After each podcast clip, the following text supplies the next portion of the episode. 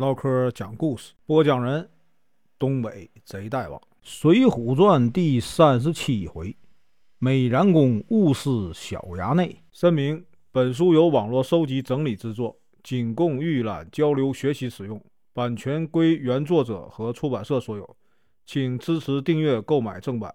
如果你喜欢，点个红心，关注我，听后续。上回说到。正说着，一个小衙内从这个屏风后面走了出来。这个小衙内呢，年方四岁，长得很秀气，正是这个知府的儿子。小衙内见这个朱仝，就要朱仝抱。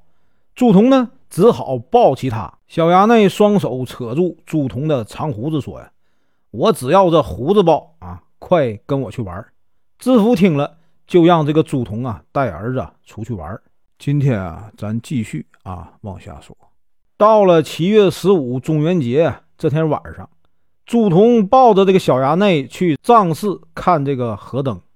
朱仝呢来到这个放生池旁边，小衙内爬到栏杆上呢要看灯。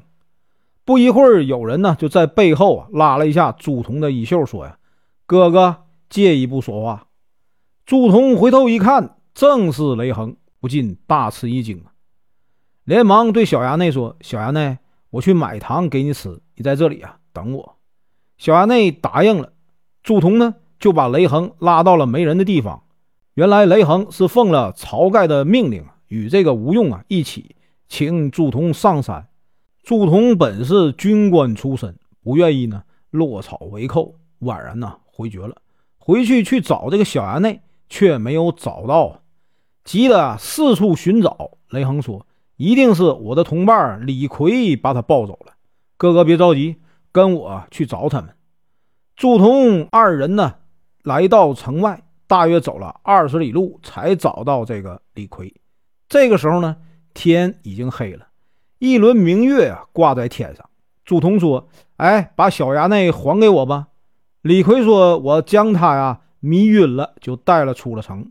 此刻呢，他正在这个树林里啊睡觉。”朱仝立刻跑进这个树林，看到小衙内倒在地上，已经啊被砍死了。朱仝勃然大怒，立刻回去找这个李逵算账。李逵挥动板斧说：“来呀，你来找我算账啊！”气得朱仝啊咬牙切齿，迈开步子追了过去。李逵回身就走，背后呢朱仝赶来。这李逵啊走惯了山路，朱仝呢？哪里追得上啊？赶来赶去，天快亮了。李逵呢，跑进了一个大庄院里边。朱仝看了说：“那家伙既有下落呀，我和他呀，不能善罢甘休啊。”朱仝跟了进去，只见院里啊，两边插着许多兵器，心想啊，这是官宦人家，就大声问：“庄里有人吗？”只见一个仪表出众的人呢，从屏风的后面走出来。问道：“你是谁呀？”朱仝连忙介绍自己，并将来意说明了，然后问道：“官人贵姓啊？”那人说：“我啊，姓柴，名进，人称啊小旋风。”双方行完礼，柴进就说：“呀，吴学究啊，雷都头，黑旋风都在庄里啊安歇，请您呢上山同聚大义。因见你谢绝了。”故意啊，叫这个李逵啊杀了小衙内，让您呐不能再回去了，只得呀上山做一把交椅。吴先生、雷兄还不快出来陪话啊？只见吴用、雷横啊从里边出来，都劝说朱仝上山。朱仝说：“虽然你们呢出于好意，只是这个手段太歹毒了。”柴进一力相助。朱仝说：“呀，让我去也可以呀。”先把黑旋风叫出来。柴进说：“李大哥，你还不出来陪话？”李逵呢，也从里边出来了。朱仝呢，立刻起身来和这个李逵拼命，被这个柴进呢、雷横、吴用啊死死的劝住。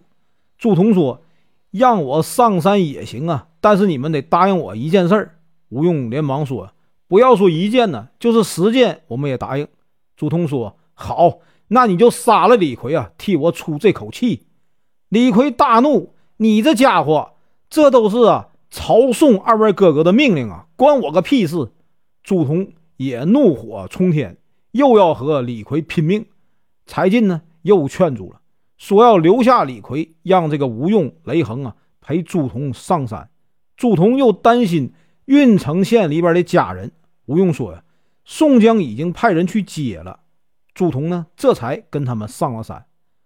沧州知府啊，到晚上也不见这个朱仝抱着小衙内回来，差人呢四处的寻找。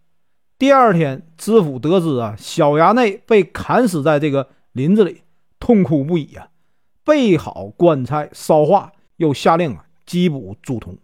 郓城县又报称啊，这个朱仝的妻子啊逃跑了。本文结束，感谢观看，请听后续。